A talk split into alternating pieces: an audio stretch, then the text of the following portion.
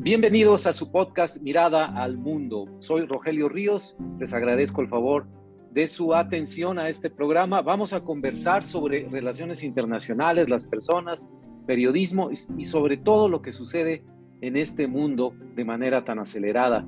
Como diría aquel famoso poeta Antonio Machado en la canción del Serrat, todo pasa y nada queda.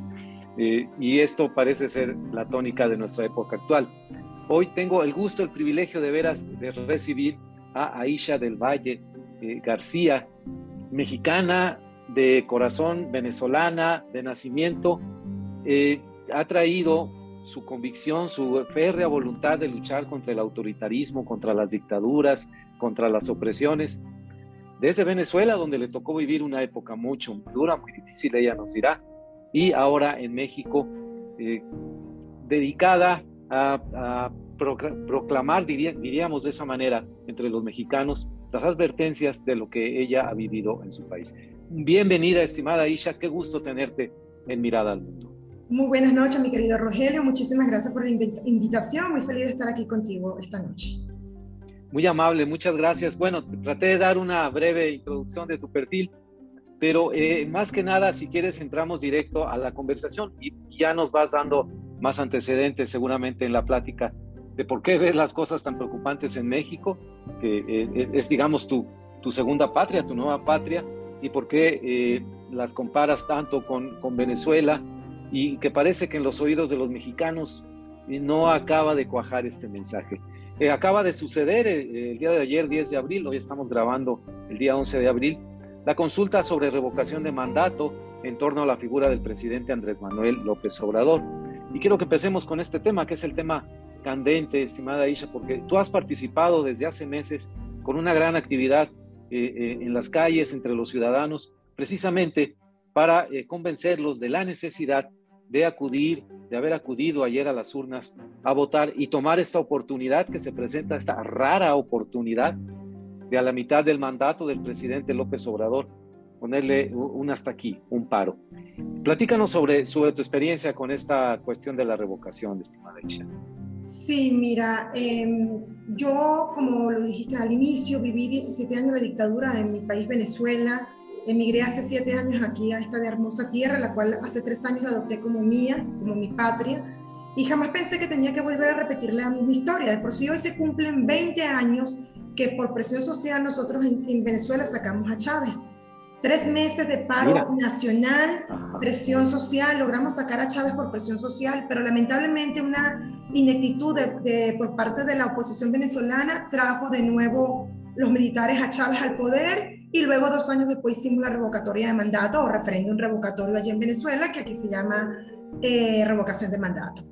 Para hablarte de lo de México, mira, lo de ayer me dejó golpeada. Tengo que, ser ¿Ah, humilde, eh, honesta jamás imaginé que iba a haber una extensión del 82%. Yo confié que de acuerdo a todo lo que se le ha explicado a los mexicanos, que he dado evidencia, a ti te consta porque hemos compartido varias Sí, claro.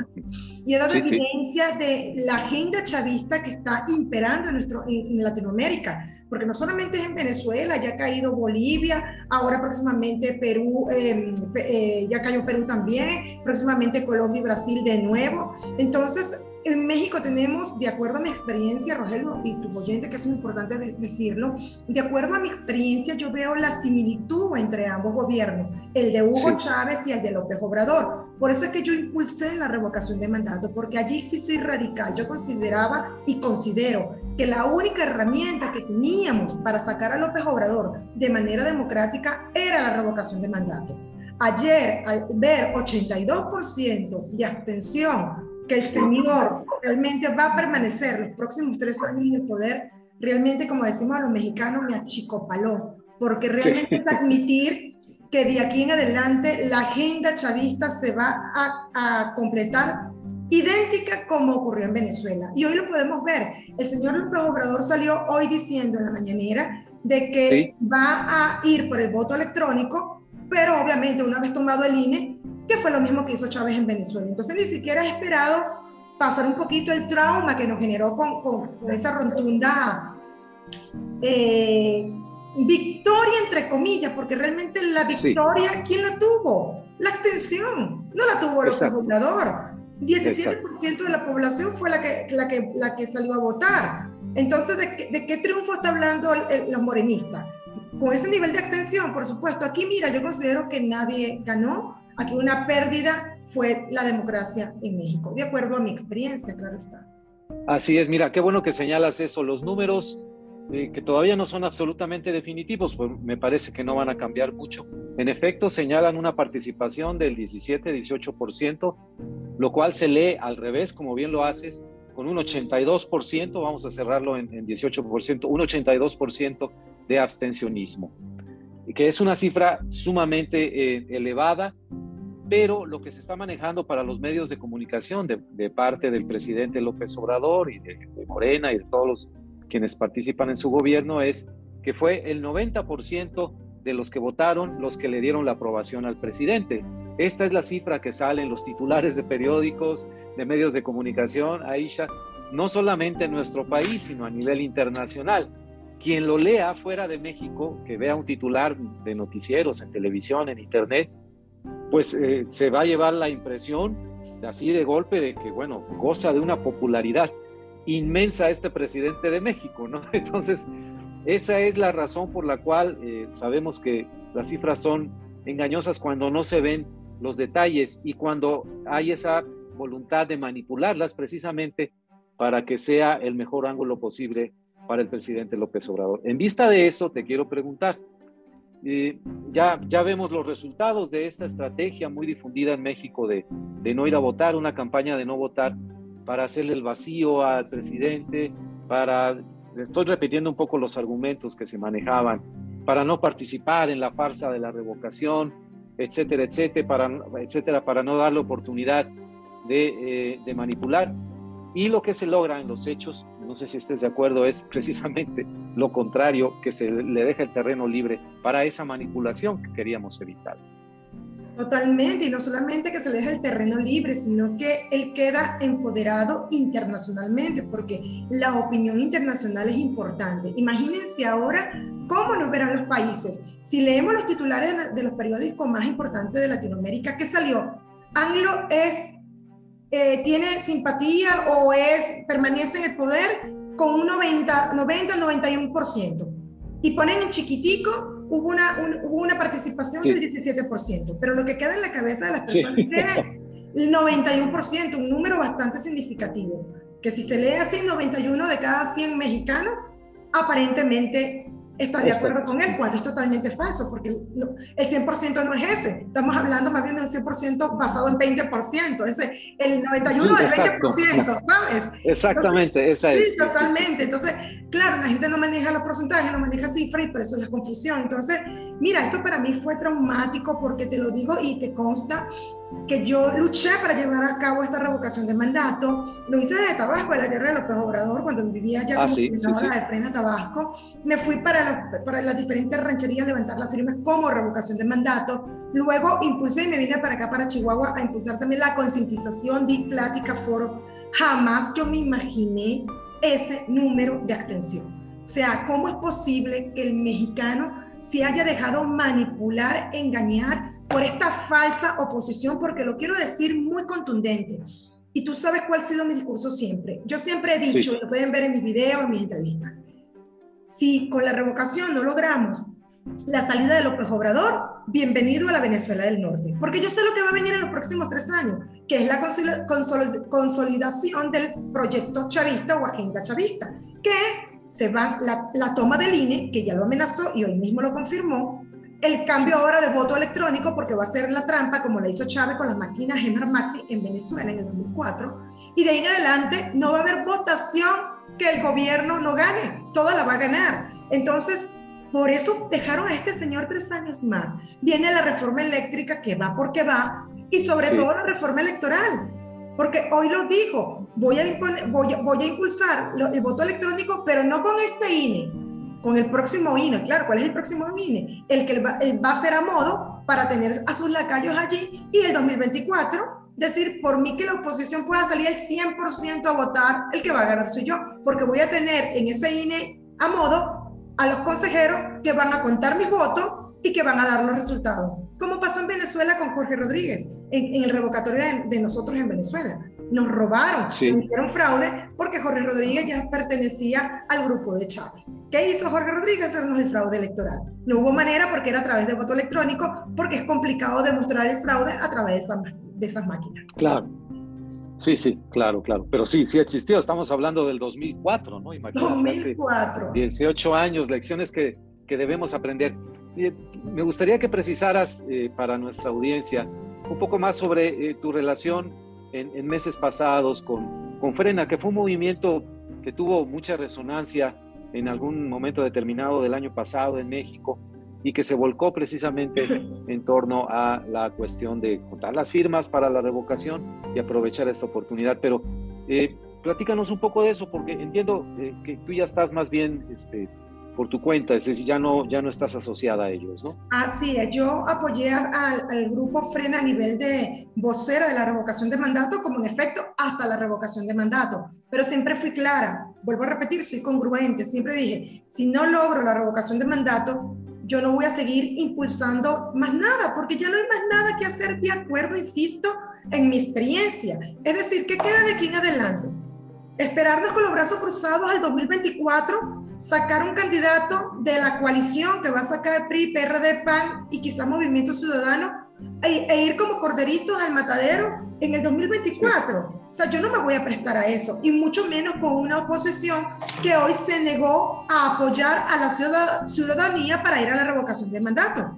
Y tampoco eh, quiero, eh, estoy de acuerdo con ese candidato ciudadano, que es el que, el que eh, si se permanece el INE, que yo creo que no va a permanecer el INE, que lo va a tomar el gobierno, está promocionando o, impulsando Gilberto Lozano en Frena, que yo sé que lo hace con buena intención porque él quiere seguirle dando la batalla a López Obrador, pero considero que, que, eso no es tan fácil, sobre todo, mira, tenemos que ser realistas. Eh, Rogelio, se tuvo 1.300.000 firmas en contra.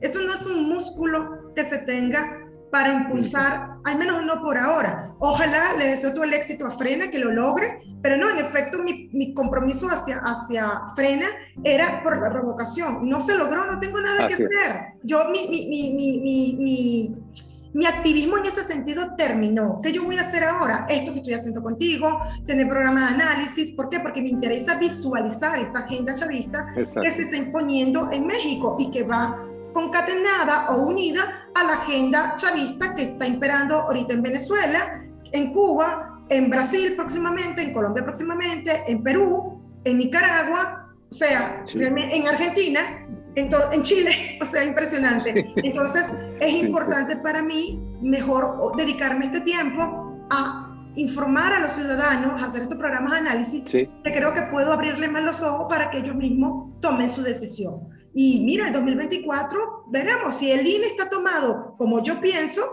Mira, no hay nada que hacer. Si Dios quiere, ponte que haya un milagro y que no se logre tomar el INE, yo de manera como ciudadana iré a votar en el 2024 para sacarlo, pero sin apoyar a ningún partido político ni a ningún movimiento para sacar a Anglo. Ya mi, mi, mi función terminó a nivel de activismo para, para sacar. Así es, eh, digamos, el activismo de, promoción en la calle, de acercarse a la gente, de visitarlos en donde estén, ciudades, pueblos, rancherías. Exactamente. quisiera que, me platicaras un poco de eso. ¿Qué te ha dejado? Sé que lo hiciste muy intensamente en Tabasco, donde residías, hasta hace poco que resides ahora en, el norte del país. Pero, eh, ¿qué te ha dejado el contacto con la gente? Y, sobre todo que vienes del contexto del antecedente de, todo lo que viviste en Venezuela desde joven universitaria, eh, una época mucho, muy difícil, todo lo que nos, nos platicas.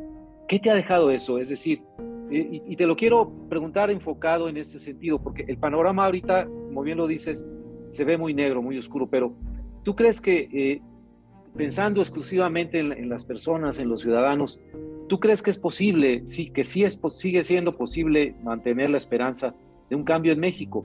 con base en tu experiencia, así con la base, con las personas directamente? Mira, realmente no. Y lo demostró la extensión ayer. ¿Saben? La oportunidad de hacer ese cambio en México fue ayer. Y no quisieron. Prefirieron abstenerse que hacer, que hacer acción de verdad, que era ir a demostrar en las urnas su descontento. Entonces, de aquí en adelante, yo estoy clara. Por eso es que me estoy retirando. Porque yo no voy a desperdiciar más años de mi vida luchando contra la corriente, luchando con gente que lo mismo me pasó en mi país. Esto que me está pasando en México, lo mismo me pasó en Venezuela. En Venezuela actuamos tarde, Rogelio. Ya cuando hicimos las marchas, la expresión social, ya teníamos secuestrado por parte del gobierno de Chávez todo. Por eso que tú has visto que 22 años después seguimos con un régimen autoritario en Venezuela, porque cuando debimos actuar, que los cubanos nos decían, ojo, este es el momento de sacarlo, nosotros no le creíamos. ¿Sabes? O sea, lo que pasó ayer en Venezuela, pasó lo mismo, lo que pasó ayer en México, pasó lo mismo en Venezuela. ¿Cuál es la diferencia? Que aquí el fraude lo generó el abstencionismo y el fraude en Venezuela no lo generó el gobierno. Pero las consecuencias son las mismas. Chávez siguió en el poder y AMLO siguió en el poder. No hay más nada que hacer. O sea, de verdad, a lo mejor me escucho catastrófica, pero ustedes se van a dar cuenta los próximos dos años y nueve meses que nos quedan que le estoy diciendo la verdad. Porque de aquí en adelante, López va a seguir en campaña, López va a seguir comprando conciencias, López va a seguir atacando y dividiendo ¿Qué va a hacer la oposición por el otro lado? Unirse entre ellos en, un solo, en una sola cara para apostar al 2024 y quizás los otros movimientos independientes tratando de buscar un candidato independiente para sacarlo y no sea el PRI, PRD, PAN. Más división. Entonces tú dices, Más división. por supuesto, ¿a quién beneficia eso? A López, porque él ya va a tener todo el aparato secuestrado para el 2024 y se les advirtió con tiempo, pero no quisieron escuchar. Entonces yo de verdad por eso es que decidí, con mucho dolor, porque me duele que esté ahora en mi patria, pero yo no puedo perder más años de mi vida. Yo perdí 17 años de mi vida valioso, porque como lo dice, yo era jovencita en esa época, estamos hablando de a partir de los 18 años que ganó Chávez, 17 años perdí valiosísimo cuando yo debí en el 2004 ya agarrar mis maletas y largarme. ¿Sabes? Porque sabía que yo después de eso, pero quise intentarlo confiando en esa esperanza que me dices. Entonces no lo puedo engañar, no puedo decirle que después de lo que ocurrió ayer, cuando tenían todas las pruebas, inclusive tenían un testimonio acá, que te consta que luché hombro a hombro con los mexicanos para informarle de la realidad, y ni así creyeron. Entonces, ¿qué merecen? el gobierno que decidieron ayer, que lamentablemente hay un porcentaje de 1.300.000 que votó en contra, que ellos no tienen la culpa. No, pero dejaron que decidieran por ello 82%. Y esa es la realidad. ¿Qué me quedó? Una experiencia maravillosa de compartir con los ciudadanos mexicanos, de ver las dos caras, los que apoyan a Anglo y los que están en contra, ver lamentablemente la polarización que se ha creado, el odio, el resentimiento, la envidia, y esto cada día se va aumentando más. Es un sinsabor que me queda porque creí que podía lograr convencer a más conciencia, rescatar a más personas de ese abismo que nos espera en los próximos tres años, pero se dejaron manipular, se dejaron manipular por una, por una oposición que es importante decirlo. La única oposición en el mundo que, que no apoyó una revocación de mandato. La única. Hoy Perú Hoy Perú vive una crisis de ingobernabilidad por un mediocre comunista que tienen en su gobierno y hoy Perú está en las calles luchando por su libertad y por su democracia. Hay seis muertos, hay heridos y sin embargo están luchando. Y aquí, que México tiene, tenía la oportunidad de oro para ir a votar y sacar de manera democrática sin derramar una gota de sangre a este clon de Chávez, pues no quisieron y se quedaron en su casita con su carne asada. Y ahora hoy tú los ves sonrientes diciendo, diciendo ganamos, lo logramos. No le hicimos el caldo gordo a López Obrador. No es fácil escuchar eso. Para mí no. Sí, sí. Sí, sí, y comprendo muy bien tu punto de vista porque eso de considerar a la abstención como un triunfo, caray, hay que, hay que estar muy influido por consideraciones del momento que no te permiten a lo mejor tener un horizonte más amplio porque 8, de, de, 10, eh, digamos, de cada, de cada 10 mexicanos, 8 no votaron y 2 sí, pues no, no, no puede reflejar eso realmente lo que, lo que ocurrió, pero sí puede reflejar para quien le conviene, es decir, a López Obrador del gobierno, manejar las cifras a su conveniencia. Este 90-91% es lo que se ve en el resto del mundo.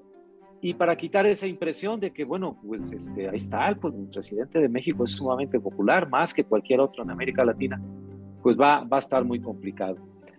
me gustaría que, nos hablaras, mira, ah, e, este punto que mencionas de la polarización, de la división que hay en México, eh, mucha gente dice, bueno, pues es que es parte digamos, de un fenómeno que puede pasar, porque si se va este político, se va el otro.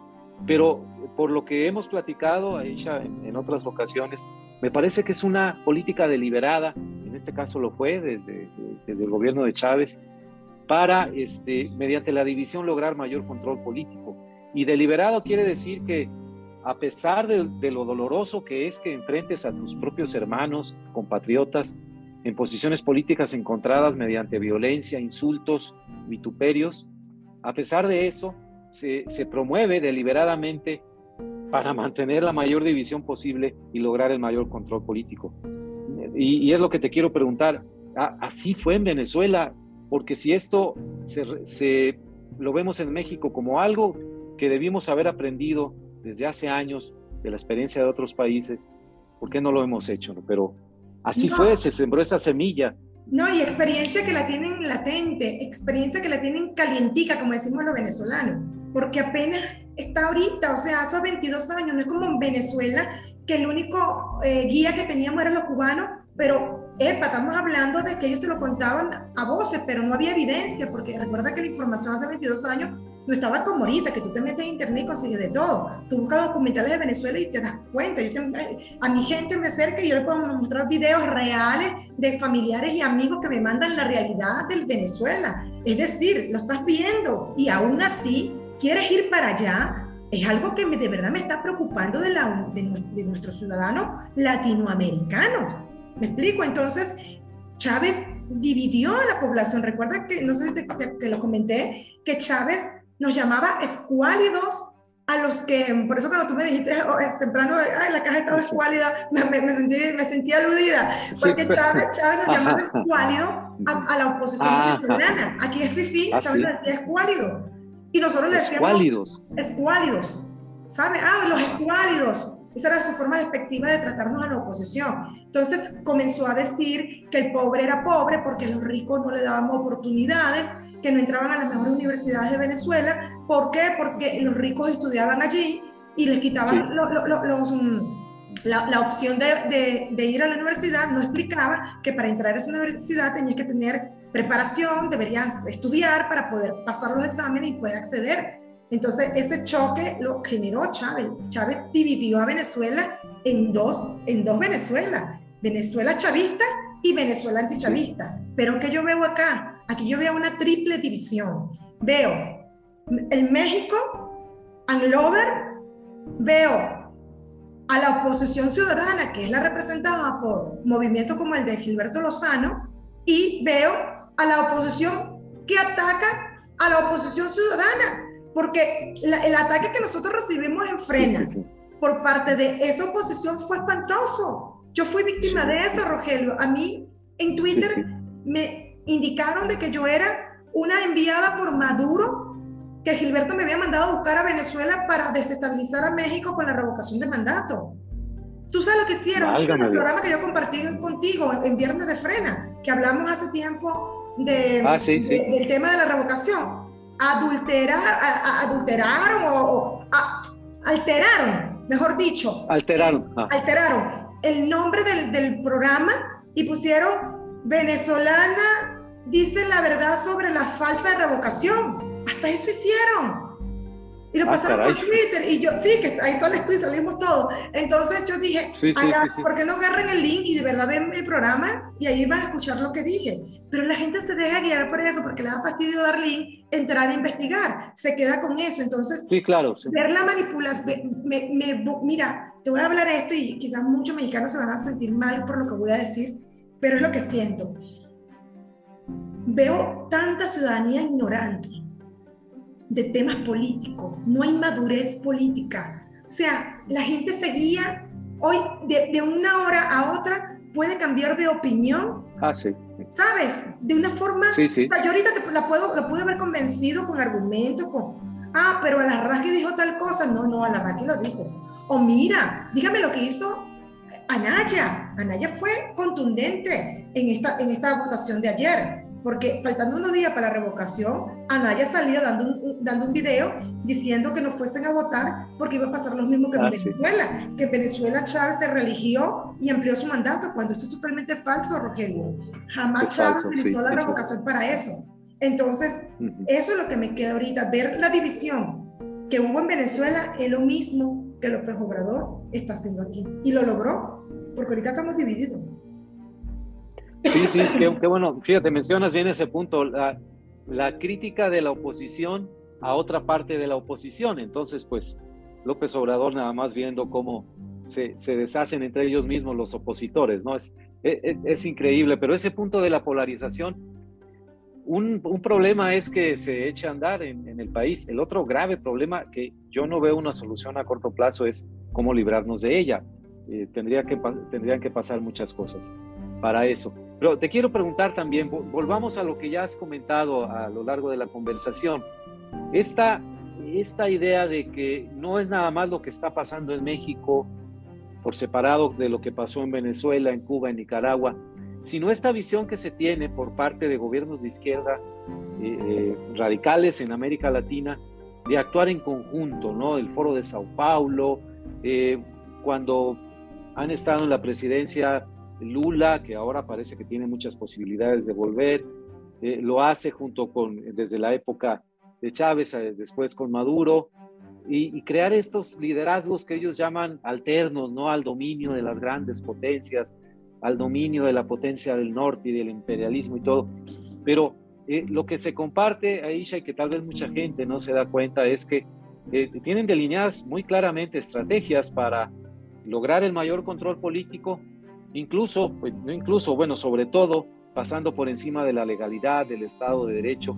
Eh, y eso creo que se, se ha vivido con, con, mucha claridad desde Venezuela. ¿no? ¿Qué nos puedes comentar al respecto? Mira, qué buen punto me toca, porque sí, es una agenda, se llama el Foro de Sao Paulo, perdón, que yo le digo la agenda chavista. Fíjate que lo primero, Chávez gana en 1991, esto es importante decirlo. Lula da Silva, junto con Fidel Castro, crean el Foro de Sao Paulo. Ellos son los fundadores del Foro de Sao Paulo. Eso fue en el año 1992. Eso fue generado por quién? Debido a cuando cae la Unión Soviética, que obviamente Fidel necesitaba ingresos y tenía que empezarse a mover, porque recuerda que la Unión Soviética era el que mantenía a Fidel Castro. Paralelamente, en el año 92, en Venezuela, se estaba dando el golpe de Estado que Chávez le estaba dando a Carlos Andrés Pérez. ¿Qué hizo Fidel? En vez de, voltear a, Sao Paulo, donde iba a implementar esa agenda chavista junto con el, presidente del Partido de Trabajo, Lula da Silva, dijeron, no, mira, aquí tenemos a nuestro caudillo en, en Venezuela, dando un golpe de Estado.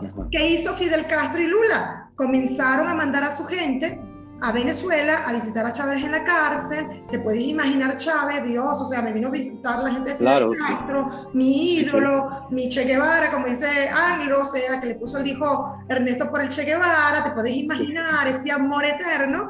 Y desde la cárcel comenzó a adoctrinar a toda su gente cuando saliera. Lamentablemente, Carlos eh, Caldera le da un indulto a Chávez lo dejan libertad dos años después y es cuando se lanza la presidencia. La pregunta es de dónde sacó recursos Chávez para la presidencia porque era un expresidiario golpista. Obviamente, Lula da Silva junto con Fidel Castro con su famoso foro de Sao Paulo. Y así fue, ahí se fue integrando todos los países. Inclusive ahí está Morena y el Partido del Trabajo en el foro de Sao Paulo. Entonces, hace unos días tuvo aquí Lula da Silva visitando ah, a López Obrador. Ajá porque Lula da Silva se va a lanzar por sexta ocasión para presidente de Brasil. Pero recordemos también que Lula da Silva fue preso por el caso de Odebrecht, de corrupción en Brasil. es decir, otro expresidiario más. Ahorita está punteando las elecciones para las, las elecciones del 2 de noviembre en Brasil. Una cosa increíble. Ahora bien, tengo evidencia de que Lula da Silva está apoyando a Gustavo Petro en Colombia. ¿Quién es Gustavo Petro? Es guerrillero de la FARC y pupilo de Chávez. Ahora Petro también está punteando las elecciones en Colombia. Acaba de ganar el preso el 13 de marzo y ahora se va a lanzar para la presidencia, el cual tiene bastante probabilidad de éxito. La pregunta es, ¿quién le está dando la plata a estos dos para sus campañas? Obviamente el apoyo no vino aquí a darle un espaldarazo de, de hermandad, de hermanitos unidos a López Obrador. López Obrador está poniendo plata a esos dos monstruos. Ahora bien, ¿esto con qué fin? Unir y, fomentar o, o, endurecer ese, ese grupo comunista para las elecciones del 2024, porque aquí en los comunistas no se puede negar algo, ellos están súper organizados y súper unidos, mientras la derecha se están matando entre ellos, el comunismo, los gobiernos comunistas están súper unidos. Entonces, esa es la realidad que estamos viviendo ahorita. Ve lo que está pasando en Perú. Perú, el, presidente Castillo es otro Chávez cualquiera, con, con, menos habilidades que Chávez, pero es otro Chávez cualquiera. Hoy la población peruana está en las calles exigiendo la salida de Castillo. Pero ¿cuánto no se le alertó a, Perú? Cuidado con Castillo, es igual a Chávez. Ah, no, no lo creían, votaron por él. Ahora nuevamente están las calles a protestar para sacar a, a, este clon de Chávez. Entonces, aquí está pasando lo mismo. Se le ha advertido que López Obrador sigue la agenda chavista, hasta utiliza las mismas palabras. Mira, hoy yo hice un comparativo que te lo mandé, no sé si lo llegaste a ver, de que cuando el voto electrónico en Venezuela, la misma palabra le dijo López Obrador. la única diferencia es que López Obrador dijo con este INE no. Chávez no dijo eso porque ya Chávez tenía desde el año 2000 tomado nuestro INE, que ya se llama CNE. Entonces, eso fue lo único que le faltó. Pero es lo mismo. Entonces, son unos pasos de una agenda chavista, de, o una, una agenda castro-chavista, para decirlo correctamente, que ya está empezando nuevamente a fortalecerse. Porque digo nuevamente a fortalecerse, mi estimado Rogelio, porque ya ese grupo comunista estaba fortalecido en un primer impacto. ¿Cuál fue? Cuando en la época de Chávez estaba Hugo Chávez Fría como presidente de Venezuela, estaba Néstor Kirchner en Argentina, estaba ah, Rafael Correa en Ecuador, estaba Evo Morales en Bolivia, Ortega por los siglos de los siglos también en Nicaragua, Lula da Silva en Brasil. Ese era el grupo. Pero ¿qué pasó? Muere Chávez, va preso Lula, se debilita, ah, sale Rafael Correa, que está ahora huyendo, y se debilita. Correcto. y, se muere Kirchner y todo se debilita. Ahora vuelve a renacer, vuelve Lula a la pelea, ahora con la nueva variante de Colombia con Petro, Maduro sigue en Venezuela, Canel en Cuba, Fernández en Argentina, que es primo de Cristina Kirchner, ¿sí? Del mismo grupo. Ajá. Eh, Chile ahora se suma también con Boric, y ahora también, que lo leí hace rato, el presidente este de El Salvador, que también ya tiene tendencias comunistas. Eh, no me acuerdo el nombre. Bukele, Bukele. Entonces imagínate lo grave que estamos hablando. Entonces no, crean, no se crean que es un problema de México, señores. Por eso es importante que salgamos de la burbuja donde estamos y que veamos qué está pasando.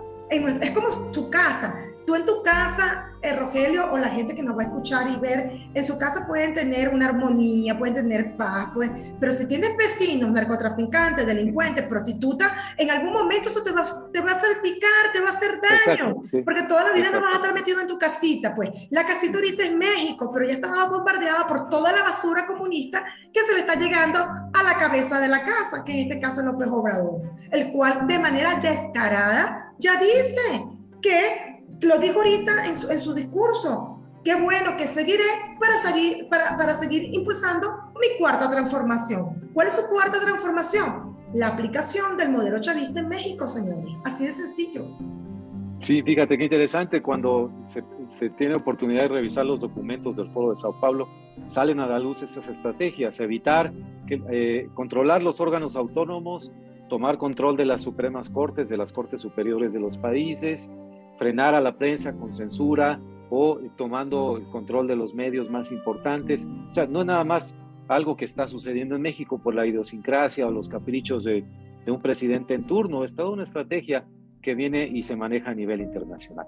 Pero eh, esto nos daría para hablar muchísimo, estimada Isha, se nos está agotando el tiempo.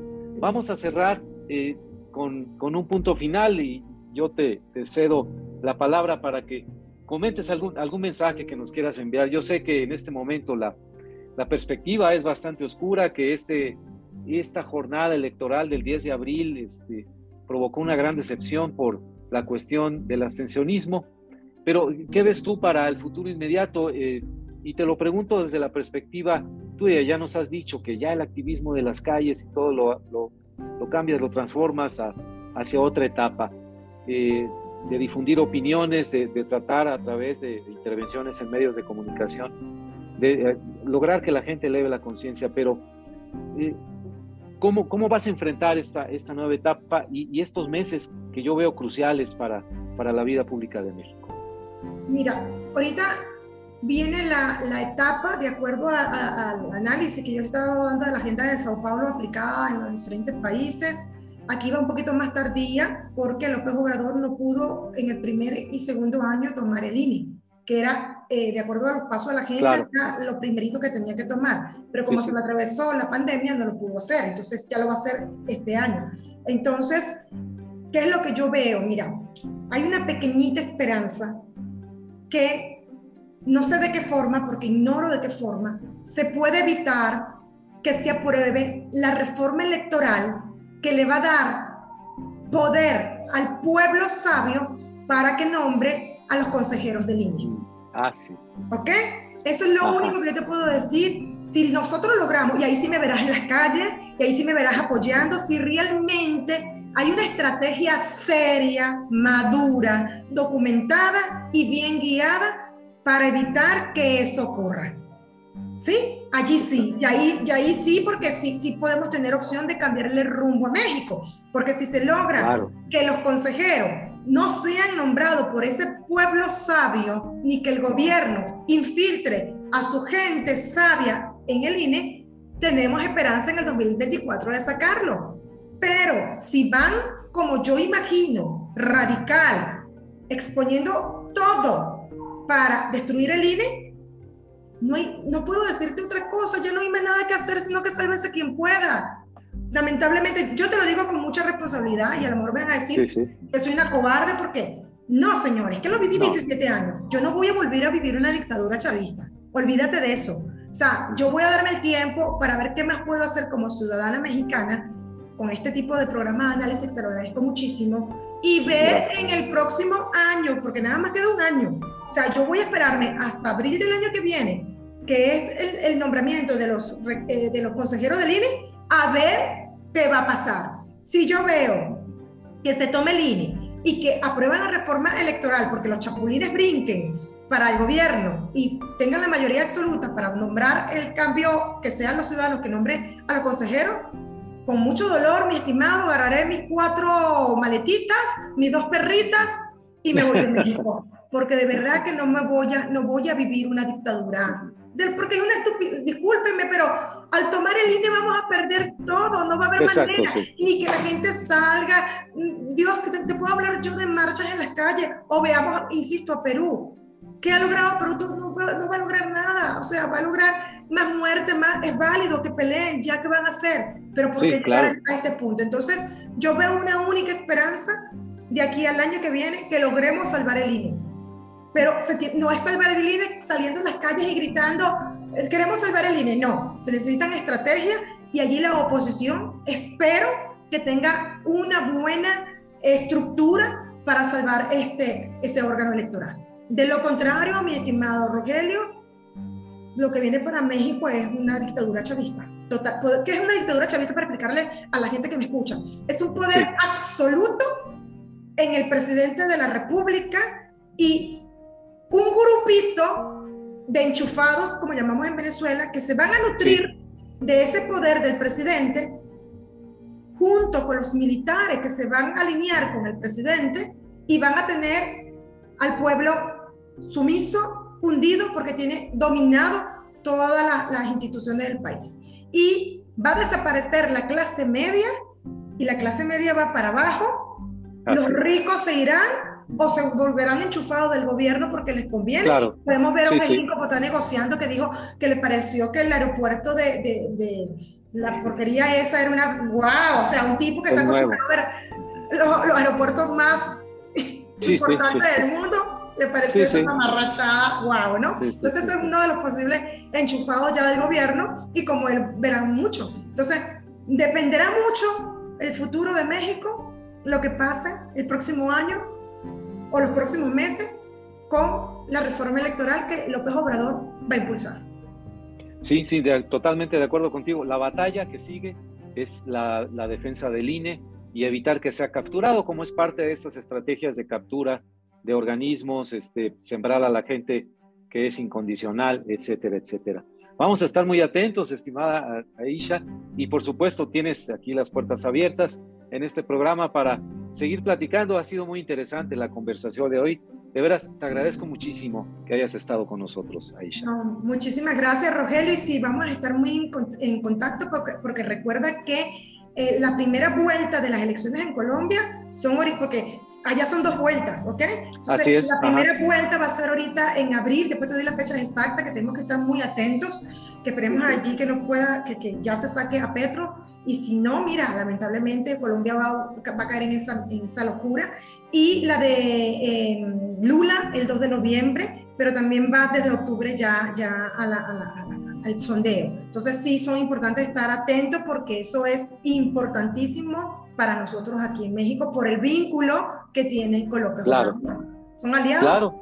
Sí, sí, se me ocurre, si te parece bien, eh, podemos constituirnos en watchdogs, como dicen en inglés, observadores así acuciosos de, de cómo están las cosas en América Latina y cómo las vemos desde la perspectiva de México, porque y quedó muy bien establecido en el programa de hoy, que no nos es ajeno nada de lo que está sucediendo ni en el Cono Sur, ni en América Central, ni en Cuba. Es decir, estamos entrelazados con ellos en muchas, muchísimas maneras que no son tan visibles ni evidentes para el común de las personas. Bueno, podemos, este, si te parece bien, Aisha, hacer una colaboración para, para observar, vigilar y, advertir entre la, medida de lo posible de nuestro alcance ¿Qué, cosas se nos pueden venir encima? Sí, es un compromiso que debemos tener porque sí hay que alertar a México que abran los ojos, que salgan de su burbuja, que se den cuenta todo lo que está pasando en Sudamérica porque está afectando a México. Estas ligas locas de López Obrador con estos comunistas latinoamericanos es lo que hoy tiene a México en el hueco en donde está. Recibió a Canel, acuérdate, recibió a Maduro, recibió, recibió a, Lula, mandó una comisión para la, para la cuarta candidatura de la dictadura de, Ortega. A ver, ¿qué más necesita ver el mexicano? Yo estoy sorprendida. Así que muchísimas gracias, mi querido Rogelio, y aquí tú sabes, siempre a las órdenes. Muy amable, muchas gracias. Seguiremos en contacto. Y bueno, despido el programa de hoy de Mirada al Mundo con mucho gusto. Ha sido una excelente conversación con Aisha del Valle García. Hasta pronto, amigos.